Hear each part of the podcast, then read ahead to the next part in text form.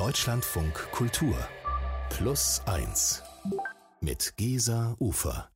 Hier ist Plus eins, die Sendung mit Menschen und großen Geschichten. Und wir sind hier nämlich auch in der Geschichte der Woche angekommen. Und die kommt in diesem Fall von unserem Hamburg-Korrespondenten Axel Schröder. Hallo, herzlich willkommen, Axel.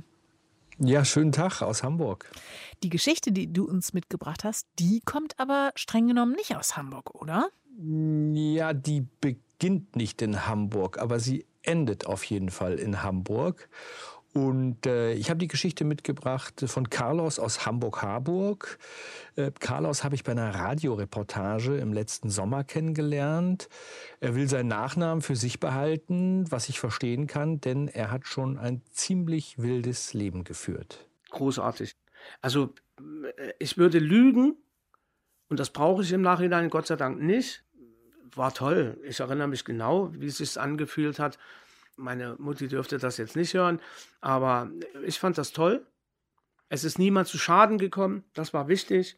Wir haben niemanden geschlagen, wir haben auf niemanden geschossen, es ist niemand zu Schaden gekommen. Ja, da hört man schon, es äh, klingt nach einem wilden Leben. Äh, wie gesagt, ich habe Carlos im Sommer 2021 zum ersten Mal getroffen. Er damals sehr lässig in kurzen Boxerhosen mit kahlem Schädel, jede Menge Tattoos und ein sehr akkurat getrimmter Bart, so ein sportlicher Typ, 1,85 groß und genau wie ich, Jahrgang 1971. Ich habe ihn damals in seiner Wohnung, in seiner neuen, noch leeren Wohnung interviewt und es ging dabei gar nicht um seine Lebensgeschichte. Und damals war mir auch gar nicht klar, was er alles erlebt und durchgemacht hat. Aber er kam ins Erzählen nach dem Interview. Ich habe lange zugehört und habe ihn danach noch zweimal besucht. Carlos Geschichte, ganz kurz zusammengefasst, das ist die Geschichte eines jungen Mannes, der immer höher hinaus wollte, der immer mehr wollte als die anderen und dabei viel zu spät gemerkt hat, dass er total übers Ziel hinausschießt. Carlos Geschichte, die ich mitgebracht habe, die beginnt in einer Plattenbausiedlung in Berlin-Marzahn, Anfang der 1980er Jahre. Da ist er zwölf Jahre alt und lebt mit seiner Mutter in Berlin. Und schon damals als Zwölfjähriger will er mehr vom Leben. Er will raus aus der DDR, und deshalb schmiedet er einen Plan, besser gesagt gleich zwei Pläne. Für mich stand fest, ich sag mal so mit 12, 13, dass ich irgendwann nicht nur die sozialistischen Bruderländer bereisen möchte, sondern den Rest der Welt auch gerne sehen würde oder unbedingt sehen möchte. Ja, und dann stand dann fest, okay, entweder die A-Nationalmannschaft im Judo, wo mir natürlich kein äh, Sportmediziner oder Trainer sagen konnte, das schaffst du auch bis dahin. Also musste ich mir noch einen, noch einen sichereren Weg ausdenken. Und das war auf einem Schiff zu arbeiten, also Matrose zu lernen oder mit der Perspektive vielleicht nautischer Offizier zu werden. Ja, und so kommt es dann tatsächlich auch. Carlos setzt das um. Er trainiert härter als die anderen Jungs und äh, die Judo-Profitrainer in der DDR, die werden auf ihn aufmerksam. Aber so ganz sicher ist es eben nicht, ob er es wirklich schafft in die A-Mannschaft der DDR. Und darum geht er auf Nummer sicher, bewirbt sich auf einen der sehr begehrten Ausbildungsplätze als Vollmatrose in Rostock und das klappt tatsächlich. Mit 17 Jahren im Januar 1989, da geht es tatsächlich los, raus aus der DDR auf große Fahrt nach China. Und zwar war ich da in Singapur, in Hongkong, in Malaysia, über die westeuropäischen Ladehäfen Antwerpen, Hamburg, Bremerhaven, Rotterdam, sind wir dann ins Mittelmeer und von da dann halt nach Südostasien. Auf alle Fälle war das für mich ein Traum, der in Erfüllung ging ich bin da, wo eigentlich kein DDR-Bürger hinkommt. Und wenn ich dann abends an Deck stand und geguckt habe und ich festgestellt habe, ich bin in Hongkong, da war ich A stolz, B sehr, sehr froh und man kann sogar sagen, C, das war genau das, was ich wollte. Ja, und dazu verdient er auch noch sehr gut. Die eine Hälfte seines Lohns bekommt er in Ostmark, die andere in harter D-Mark. Und während er ferne Länder erlebt, an Deck der Reling steht und sich eben diebisch freut, dass er es geschafft hat, anders als die anderen, da äh, entwickelt sich zu Hause was weit weg in der kleinen DDR, nämlich eine Aufbruchstimmung, mit der niemand, auch Carlos, nicht gerechnet hat. Ich war in Südostasien und bin wiedergekommen in ein völlig verändertes Land, in dem die Leute dann immer montags demonstrieren gingen und haben gerufen, wir sind ein Volk und wir wollen raus und so weiter. Das war schon sehr verstörend, weil wir davon nicht viel mitbekommen haben auf dem Schiff. Gerade in Asien, da haben wir nicht mitbekommen, was halt in der kleinen DDR passiert ist. Das war schon sehr befremdlich. Und äh, den Mauerfall, den erlebt er dann, als er zurück in Rostock ist, aber gar nicht so euphorisch, wie man sich das vielleicht vorstellt, sondern eher verhalten. Er fährt nicht gleich rüber in den Westen, sondern büffelt einfach weiter, macht noch eine Zusatzausbildung. Am Wochenende, er ist ja ein junger Kerl, macht er Party und diese ganze Veränderung um ihn herum in der ganzen DDR, die nimmt immer mehr Fahrt auf. Nach seiner nächsten Schiffsreise kommt er wieder, da ist die Währungsunion schon gelaufen. Und irgendwie sackt bei ihm durch, dass diese ganze Idee, als Seemann die Mauer überwinden zu können, dass diese Idee jetzt auf einen Schlag nichts mehr wert ist, jetzt wo eben alle anderen auch raus können und reisen können. Ich weiß auch noch, als es dann auch der Wiedervereinigung immer näher kam, wusste ich dann, jetzt ist ein Zeitpunkt gekommen, wo ich sagen kann, den Beruf habe ich an und für sich fast umsonst gelernt, weil jetzt jeder dahin kann, wo er will. Jetzt ging man zum Flughafen, kauft sich ein Ticket und fliegt dahin, wo man hin will. Also ich habe ausgelernt ganz normal und habe den Job dann auch nicht mehr lang gemacht. Ja, und tatsächlich schmeißt er dann hin, da ist er 19, geht zurück nach Berlin und landet mitten im prallen Nachtleben dieses Nachwende-Berlins. Er haut das äh, gute Gehalt aus der Matrosenzeit auf den Kopf und äh, verdient sich nebenher noch Geld als Türsteher dazu. Er macht richtig Party, gibt richtig Gas und äh, er stellt sich die Frage, ja, wie geht's jetzt mit mir weiter in diesem völlig veränderten, im wiedervereinigten Deutschland? Man hat ja in der Disco mitgekriegt, wenn jemand die Hosen voller Geld hatte, äh, hat sich herumgesprochen, wie er das gemacht hat. Weil wenn man den von vorher kannte, hat er eben weniger gehabt, auf einmal hat er viel. Und so spricht sich rum. Ja, in der in der, in der Szene, in der er damals unterwegs ist, da gibt es tatsächlich Leute, die verdienen ihr Geld nicht mit einem normalen Job, sondern sie treiben Schulden ein. Es gibt Leute, die dealen mit Drogen und noch wieder andere überfallen Tankstellen und Banken und Juweliergeschäfte. Das äh, klingt krass und ist auch krass, aber äh, man muss sich vielleicht so ein bisschen in diese Zeit zurückdenken. Damals, Anfang der 1990er Jahre, da gab es in den noch jungen neuen Bundesländern tatsächlich ein echtes Problem mit diesen Banküberfällen. Ähm, in der DDR, da gab es so gut wie keine Banküberfälle. Dementsprechend waren die Banken super schlecht gesichert. Ich kann mich noch an Zeitungsartikel aus der Zeit erinnern, da gab es bis zu vier Raubüberfälle täglich in diesen neuen Bundesländern. Und äh, Carlos und seine Freunde beschließen, er hat zwei sehr gute Kumpels, mit denen er das ausbaldowert, das nutzen wir aus, da machen wir mit, wir wollen auch dieses schnelle Geld machen. Also besorgen sie sich Waffen und überfallen ihre erste Bank. Und weil alles nach Plan läuft, niemand verletzt wird, weil es offenbar, so erzählt es Carlos, total einfach war, planen sie gleich den nächsten Raub diesmal auf ein Juweliergeschäft. Ja, dann rein, zu dritt, mit der Knarre in die Decke schießen. Alarmanlage gab es nicht.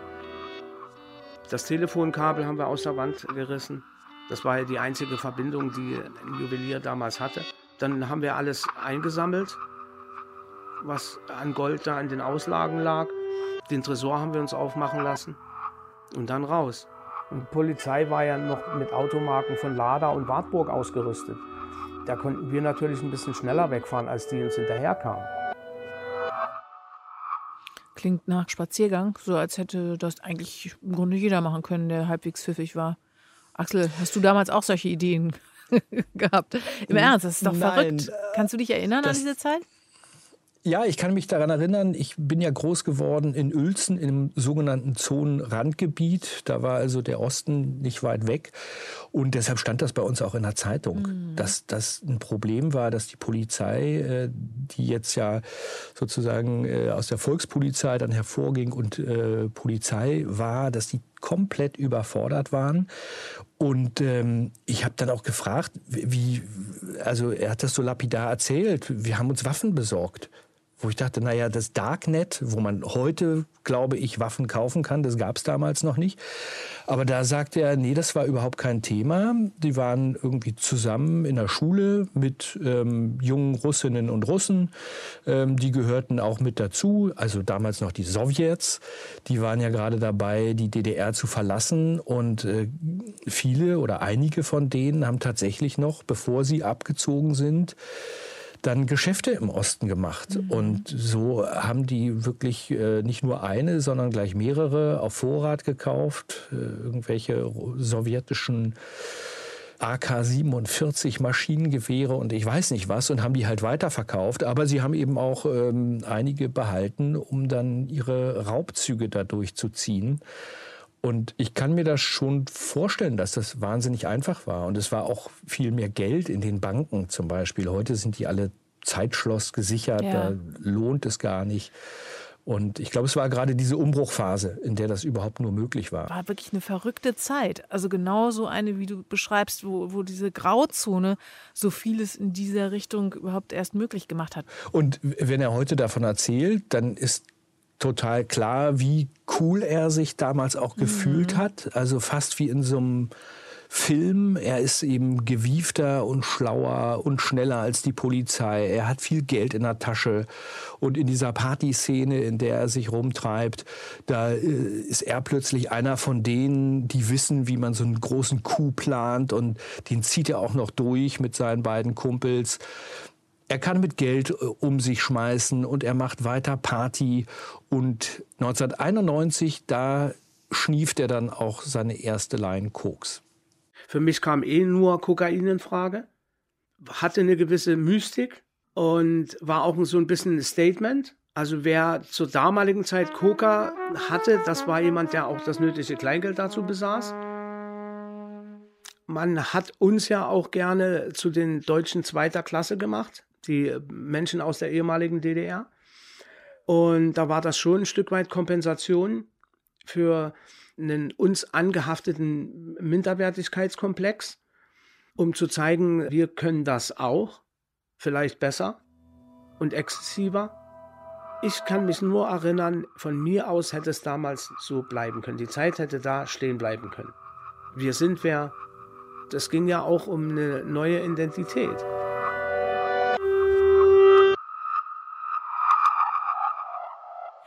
Man hat so eine Idee, dass das möglicherweise den Absturz dieses Kleinkriminellen bedeuten könnte.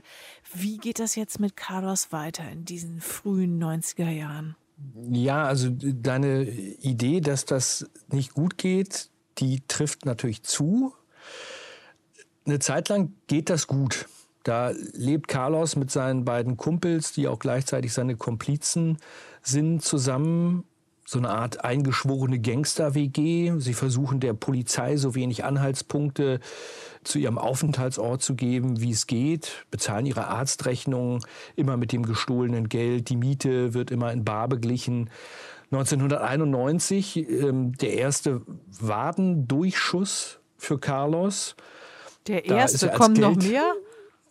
Ja, er hat noch, glaube ich, einige Schießereien erlebt, hat auch eine Narbe an der Stirn, einen Streifschuss. Ähm, da gehen halt Dinge auch nicht, nicht gut als er zum Beispiel als Geldeintreiber unterwegs ist und die Gegenseite eben dann doch nicht so äh, leicht zu überzeugen ist, wie sie sich das gedacht haben. Mhm. Aber sie bleiben weiter in ihrem Versteck und erst ein Jahr später, 1992, da ist das alles erstmal vorbei. Da wird Carlos zum ersten Mal verhaftet geht ins Gefängnis und über diese Zeit im Knast, da sagt er, das wundert auch gar nicht so richtig, da ist er schlauer wieder rausgekommen, als er reingekommen ist. Er war sozusagen nochmal angestachelt, jetzt mache ich es besser. Er plant weitere Überfälle, nimmt weiter Kokain, später kommt dann noch Crystal Meth dazu Und er lebt von dem Geld aus den Überfällen. Er wird dann noch tatsächlich zweimal festgenommen. Insgesamt hat er, glaube ich, über vier Jahre im Gefängnis wow. verbracht. Und äh, Ende der 1990er Jahre, da zieht er dann nach Hamburg, lernt eine, eine Frau kennen, wohnt auch bei ihr, hat keine eigene Wohnung da und äh, die Drogensucht, die nimmt er auch mit nach Hamburg. Am Anfang, wie das wahrscheinlich bei jedem ist, spricht man selber natürlich nicht von einer Abhängigkeit. Man wird nie sagen in den ersten Jahren, ich bin davon abhängig, um zwar vom Kokainturn runterzukommen, um das Ganze ein bisschen softer zu erleben, greift man üblicherweise zu Benzodiazepin, das sind Beruhigungsmedikamente, oder halt zu Barbituraten.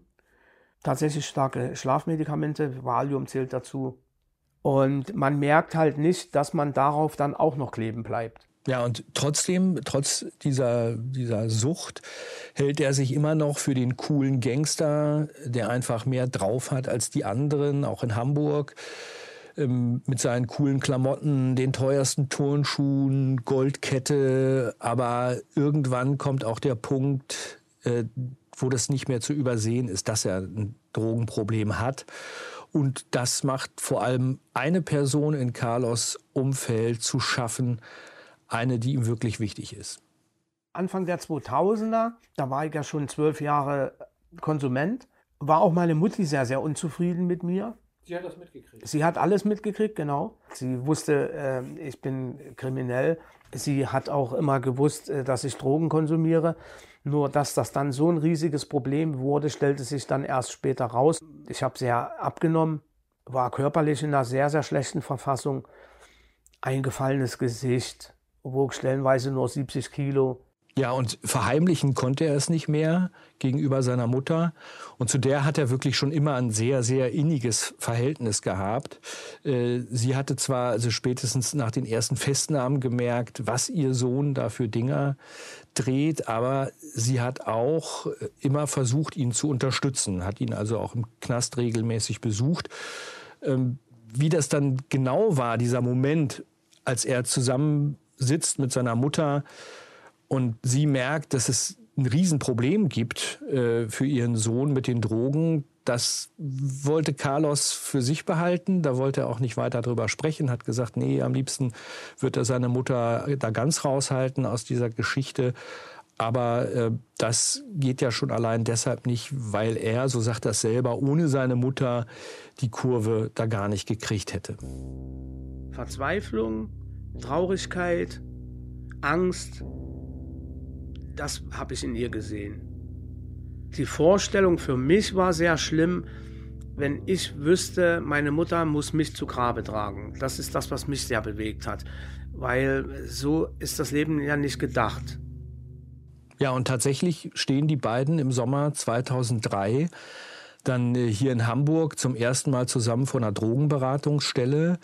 Und äh, gleich nach dem ersten Gespräch reden die Ärztinnen und Ärzte Klartext. Wenn er weg will von den Drogen, dann muss er Schritt eins drei Wochen erstmal zur stationären Entgiftung und dann im zweiten Schritt gleich äh, zehn Monate im Anschluss daran in Therapie gehen, psychologische Betreuung bekommen. Also auch das eine stationäre Therapie mit Einzel- und Gruppengesprächen. Im Norden Hamburgs war das. Und äh, Carlos ist damit zwar einverstanden, aber so richtig eine Vorstellung, äh, was ihn, diesen abgebrühten Gangster, dort erwartet, äh, eine genaue Vorstellung davon hat er nicht. Für mich war das seltsam. Als vermeintlich großer Gangster kommst da hin und meine erste Therapiestunde, da saß ein Junge neben mir, der hat geheult.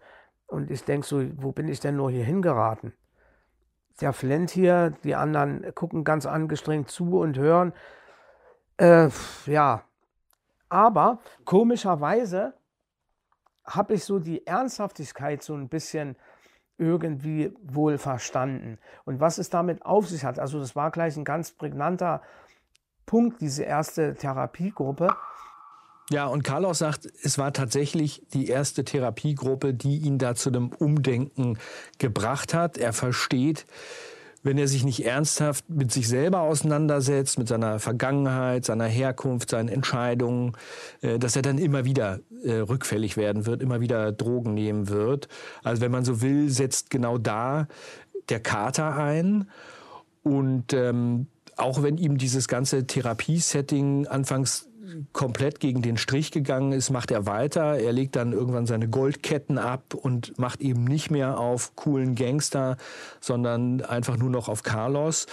Und äh, dass da Menschen auch mal weinen, wenn es ans Eingemachte geht, das stört ihn dann irgendwann auch nicht mehr. Und er hat auch in so einem Nebensatz mal gesagt, naja, vielleicht äh, ist mir das ja auch mal passiert in der Zeit. Könnte sein. Interessant ja auch, ich meine, er hat einfach ein Riesenglück, dass seine Mutter die ganze Zeit so zu ihm gehalten hat. Und diese Mutter ist wahrscheinlich auch die, die es ihm leichter macht, genau der zu sein, der er tatsächlich ist, wie du sagst. Eben der Carlos zu sein und wieder zu diesem Carlos vorzudringen. Und so wie wir ihn jetzt auch anfangs kennengelernt haben, so wie du ihn uns geschildert hast, ist er ja auch ein sehr, sehr zielstrebiger Mensch. Einer, der wirklich was schafft, wenn er sich was vorgenommen hat. Und ja, da bin ich gespannt, ob er das hier hinkriegt.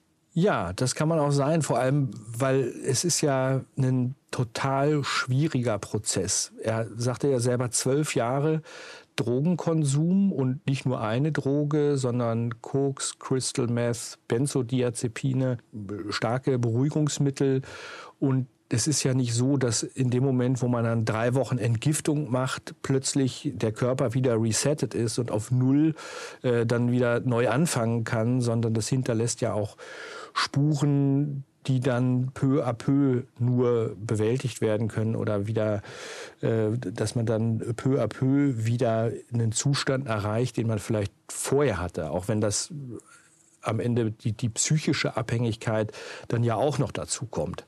Dass man äh, in den Momenten, wo man vielleicht down ist, dass man dann doch merkt, Mensch, wie wäre denn das, wenn ich jetzt nochmal Drogen nehme? Die haben mir doch immer geholfen und die waren doch schon immer mein Freund. Sprechen wir hier eigentlich wirklich über seinen allerersten Versuch, die Drogen loszuwerden? Nee, also er hat insgesamt, glaube ich, drei, vier richtig ernsthafte Versuche gemacht. So zählt er das selber durch. Und dann viele kleine. Kann man sich vorstellen, man wacht morgens auf und sagt so, heute schaffe ich das.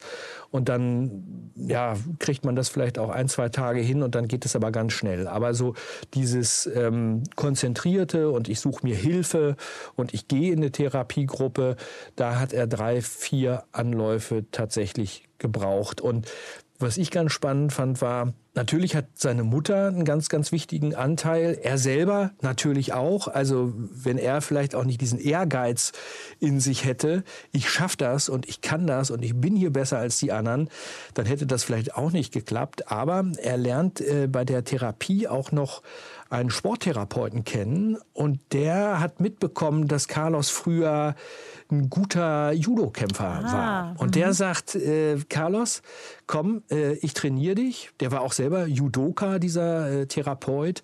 Und der trainiert mit ihm. Der hat ihn sogar während der Therapie auf kleinere Wettkämpfe geschickt. Und wenn man so will, packt er ihn an seinem Ehrgeiz und sagt, Carlos, du kannst was, mhm. du hast mhm. Talent und du bist gut. So, also mach weiter.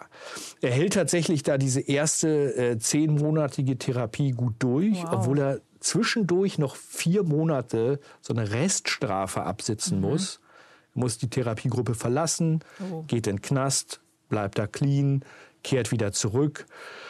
Fünf Jahre bleibt er clean. Mhm. Er hat eine mhm. Freundin in Toll. Hamburg, arbeitet als Judo-Lehrer und diese Freundin, die trennt sich dann von ihm nach fünf Jahren und Carlos zieht den Boden unter den Füßen weg. Ja, und dann war ich ein Dreivierteljahr wieder schwer unterwegs und richtig am Abstürzen.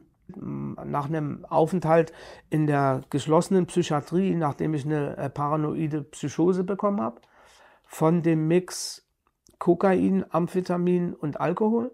Und dann mir die Frage gestellt habe, was machst du jetzt? Hast du noch mal die Kraft, noch mal aufzustehen und noch mal von vorne anzufangen? Axel, wie geht's dann weiter für Carlos? Na, er hat auf jeden Fall gelernt, äh, wieder aufzustehen. So, das hat er auch in seiner ersten Therapie gelernt. Rückfälle sind möglich und er hat tatsächlich diese Kraft nochmal das Ganze anzugehen. Er geht nochmal in die Klinik und äh, von da aus wechselt er dann über noch eine Reha-Maßnahme in die sogenannte Clean WG. Die gibt es hier in Hamburg. Da lebt er dann mit anderen früher drogenabhängigen Menschen zusammen und lernt wieder seinen Alltag zu leben, auf eigenen Beinen zu stehen. Und äh, dann wird er Teil eines Wohnprojekts für ehemalige Drogenabhängige in Hamburg, also für Drogenabhängige und andere Menschen, die nur schwer eine Wohnung bekommen. Und da habe ich ihn auch kennengelernt. Das Ganze wird organisiert von einer ganz großen Drogenhilfeeinrichtung, von der Jugendhilfe e.V. hier in Hamburg. Und äh, die haben eben dieses Wohnprojekt initiiert.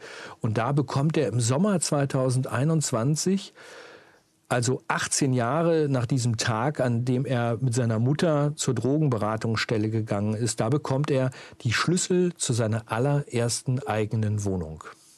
Das ist mein erster eigenhändig und allein unterschriebener Mietvertrag in meinem Leben mit 49 Jahren. Ist schon ein bisschen witzig auch. Ja, und das sind sie hier, deine Schlüssel. Ja. Vier Stück hat man mir überreicht. Einen kriegt Mutti, und die anderen bewahre ich besser gut auf, weil ich ja oder dazu neige, Sachen zu verlieren. Vier Stück ist heftig, ne? Und meine eigenen, die ist nicht geliehen von dem Mädel, bei dem ich gerade wohne, oder von Mutti, die mir den gerade ausgehändigt hat, sondern das sind tatsächlich Carlos eigene Wohnungsschlüssel. Ja, genau. Und in der Wohnung habe ich ihn dann auch später interviewt und hier nochmal für die Geschichte der Woche getroffen. Axel, jetzt würde mich ja noch mal wirklich interessieren, was macht denn jetzt denn der Carlos den ganzen lieben langen Tag? Wie kriegt er seine Zeit vertrieben? Also äh, Gangster ist er ja nun definitiv nicht mehr. Drogen nimmt er auch keine mehr. Wie füllt er sein Leben? Also er ist ähm, Frührentner mhm. mit 50 Jahren. Weil? Eben, weil er diese Drogenkrankheit hinter sich hat und die ihn immer noch einschränkt. Er hat viel Zeit für sich, das stimmt. Aber er kann sich durchaus beschäftigen. Also vor allem geht er sehr gerne angeln. Aha. Und ähm, er hofft demnächst wieder als Judo-Trainer arbeiten zu können. Einmal die Woche besucht er immer diese Clean WG, aus der er dann irgendwann ausgezogen ist in seine eigene Wohnung und äh, mit denen kocht er zusammen, sitzt zusammen, erzählt mit denen, verbringt die Abende. Jetzt ist er zwar seit sieben Jahren clean oder sogar ein bisschen mehr und ähm, auch wenn, wenn man denkt, das ist eine total lange Zeit, ist es ja nicht so, dass er sich zurücklehnen kann oder sagen kann, ich weiß gar nicht mehr, was Sucht bedeutet oder wie sich ein Drogenrausch anfühlen kann, einfach weil es so etwas wie ein Suchtgedächtnis gibt, das einen da immer wieder dran erinnert. Was immer mit dem Schalter wackelt, wenn man irgendwelche Situationen nacherlebt, sei es man trifft einen Dealer aus der Vergangenheit oder äh, selbst Gerüche oder das Nachtwerden lässt in mir heute noch manchmal so ein Blitz oder so ein Feuer aufflammen. Mensch, du könntest doch mal wieder und willst du nicht lieber mal losgehen? Oder auch wenn man private Enttäuschung hat. Jeden Tag ist das irgendwie so ein neues Aufstehen, so ein neues Kämpfen und so ein neues, den Kampf auch anzunehmen und möglichst auch zu gewinnen, dass man, dass man clean bleiben und stabil bleiben kann ja, es ist auf alle Fälle ein langer, langer Weg. Ja, und ich wollte auch noch mal wissen von der äh, Christine Tügel äh, von der Drogenhilfe hier in Hamburg, also dem Jugendhilfe e.V., äh, wie das ist, ob sich das irgendwann, diese Gefahr, ob die irgendwann weg ist, dass man wieder abstürzt, wieder zu Drogen greift. Und äh, sie sagte, nee, die bleibt eigentlich da, sie wird weniger, Sie ist aber dann eben besonders groß, wenn irgendwas Dramatisches um einen herum passiert, eine Trennung, ein Todesfall, eine Kündigung. Aber es ist schon so, je länger die Menschen dann clean sind, desto größer sind die Chancen, dass das immer weiter in den Hintergrund gerät. Und wenn man dann tatsächlich doch rückfällig werden sollte, dann heißt das ja auch nicht, dass man komplett von, von Null wieder anfängt, mhm. sondern dann ist einfach entscheidend, dass man sich ganz schnell Hilfe holt und äh, gar nicht lange erst wartet. Ich fand ja doch auch sehr, sehr eindrucksvoll, Axel, diesen Ton, den du, den du uns auch äh, vorgespielt hast, wie er selbst auf diese allererste Zeit zurückschaut, äh, in diese Nachwendezeit, wo also ja, dieses wilde Ganovenleben seinen Anfang genommen hat. Und er da ja so schön sagt, es ist keiner zu Schaden gekommen. Natürlich, er selbst ist ja sehr zu Schaden gekommen. Aber da hört man, finde ich, auch genau das, was ja auch dieses Suchtgedächtnis meint, äh, dass diese Vergangenheit ja auch total glorifiziert wird in seinem Gedächtnis. Das war so richtig das Leben auf der Überholspur offenbar. Ja, auf jeden Fall. Und auch wenn du sagst, er hat natürlich selber dann jetzt kann immer noch die Narben zeigen von irgendwelchen Schießereien. Äh, er wurde selber verletzt. Er hat natürlich auch äh, zumindest anderen Menschen äh, traumatische Erlebnisse mhm, beschert. Das äh, muss man natürlich auch dazu sagen.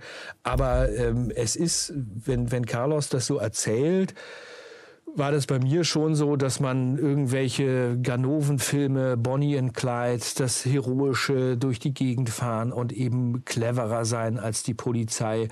Sowas gucken wir uns ja an. Im, im, im Fernsehen und äh, glorifizieren das auf irgendeine Art. Und ich glaube, bei Carlos ist das schon auch so, dass er sagt, hey, das war eine geile Zeit.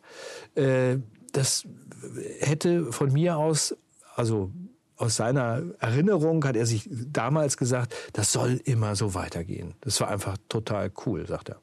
Ich ja. finde äh, beachtlich, mit welcher Offenheit Carlos dir seine Geschichte erzählt hat. Hast du ihn eigentlich lange dazu überreden müssen? Was hattest du für ein Gefühl? Äh, hat, ist es ihm schwergefallen, sich so zu öffnen und so offen auch über diese, ja, über diesen Absturz zu sprechen? Also das hat mich total beeindruckt an ihm. Also der ist schon nach außen hin auch ein Typ, wenn man den nachts in einer dunklen Gasse trifft, würde man sagen, okay, ich äh, gucke ihm nicht zu tief in die Augen. Mhm. Aber das ist ein super offener, ganz, ganz freundlicher Mensch. Und äh, ich fand es auch beeindruckend. Also der geht total offen damit um guckt da sehr reflektiert auf diese Zeit zurück. Also hat ja auch einfach Therapien gemacht und hat da tief bei sich gegraben. Und es gibt nur wenige Punkte, wo er gesagt hat, nee, äh, das, das lassen wir jetzt mal weg. Also mhm. zum Beispiel ähm, seine Mutter, die wollte er nach Möglichkeit da raushalten und ähm, da wollte er nicht so drüber sprechen. Aber insgesamt finde ich ihn sehr beeindruckend, auch mit dieser, mit diesem ja, Biss, den er da hat, den er an den Tag legt und wie offen er damit umgeht. Wie haben ihn diese Erfahrungen geprägt? Was würdest du sagen, wie ihn das möglicherweise doch auch als Menschen verändert hat? Na, ich äh, fange mal mit dem an, was sich nicht verändert hat, auf jeden Fall. Also er hat nach wie vor so ein äh, Fable fürs Extrovertierte, mhm. fürs Besondere. Also wenn man in seine Wohnung kommt, da äh, stolpert man über eine beeindruckende äh, Sneakersammlung. Alles sehr seltene Schuhe, alle fast wie neu. Im Badezimmer äh, stehen aufgereiht jede Menge verschiedene verschiedene Aftershaves. Äh, dazu legt er viel Wert auf Markenklamotten, auf schicke Hemden, Hosen, Hoodies. Und das sagt er auch selber. Er will sich da schon einfach abheben von anderen. Er hat einfach den besseren Geschmack. Äh, das zeigt er durch ausgesuchte Klamotten oder eben durch einen äh, teuren Duft. Aber äh, seine Haltung zu all dem, die ist schon eine andere geworden, sagt Carlos. Also es geht ihm nicht mehr ums höher, schneller, weiter, um das besonders Exzessive, sondern er nimmt sich heute viel mehr Zeit für sich, auch mal fürs Innehalten. Und wenn er auf das guckt, was er erreicht hat, was er hat, dann sagt er, kann er einfach mit dem, was er hat, auch ein sehr glücklicher Mensch sein. Nee, man kann tatsächlich auch mal mit dem zufrieden sein, was man da gerade hat. Es muss eine teure Angel da sein, eine dazugehörige teure Rolle, aber kein Lambo vor der Tür. Und er freut sich natürlich auf die Angelsaison. Harburger Hafenkanäle, die hat er fast direkt vor der Haustür. Da kommt ihm dann zugute, dass er diesen alten Biss äh, von früher, dass er sich den bewahrt hat. Dass ich in jedem Tümpel, selbst in einem Gewässer, wo, wo mir der ansässige Bauer oder Förster sagt, da sind gar keine Fische drin, halte ich die Angel rein, um eventuell den einen Fisch, der da drin schwimmt, zu fangen. Sehr niedlich. Jetzt hat er also die Harburger Kanäle vor der Tür und nicht mehr den Lambo. Axel Schröder, vielen herzlichen Dank für diese eindrucksvolle Geschichte von Carlos, unsere Geschichte der Woche. Und wenn du Carlos mal siehst, dank ihm ganz herzlich, dass er diese Geschichte mit uns geteilt hat. Vielen, vielen Dank. Das mache ich. Ich grüße ihn schön. Toller Kerl. Und wenn Sie, liebe Hörerinnen und Hörer, auch mal so eine Geschichte für uns haben, sie muss auch nicht ganz so bewegt sein, dann schreiben Sie uns gern an plus1 at deutschlandradio.de.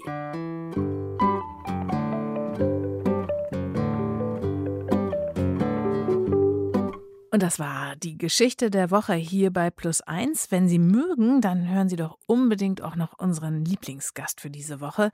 Das ist die Comiczeichnerin und Illustratorin Melanie Garanin. Sie hat einen so traurigen wie wunderwunderschönen Comic gezeichnet über den Tod ihres erst dreijährigen Sohnes Nils. Ein Buch, das genauso gegen Wut hilft wie gegen Trauer und das vor allem Mut macht in einem Fall, in dem man überhaupt nicht mehr an so etwas wie Hoffnung glauben mag. Wenn man so richtig wütend ist, also wenn man was hat, was einen so äh, antreibt, ob es jetzt Trauer ist oder halt Wut oder beides vermischt. Also ich glaube, da gibt es zwei Möglichkeiten. Entweder gibt es die Möglichkeit aufzugeben und sich zu verkriechen oder halt ähm, die Möglichkeit, äh, wütend zu werden und auch Mut zu beweisen, indem man das dann irgendwie erzählt. Melanie Garanin zu Gast bei Plus 1, unser Lieblingsgast in dieser Woche. In der kommenden Woche, da ist an dieser Stelle wieder Sonja Koppitz. Ich bin Gesa Ufer und wünsche Ihnen noch eine schöne Zeit.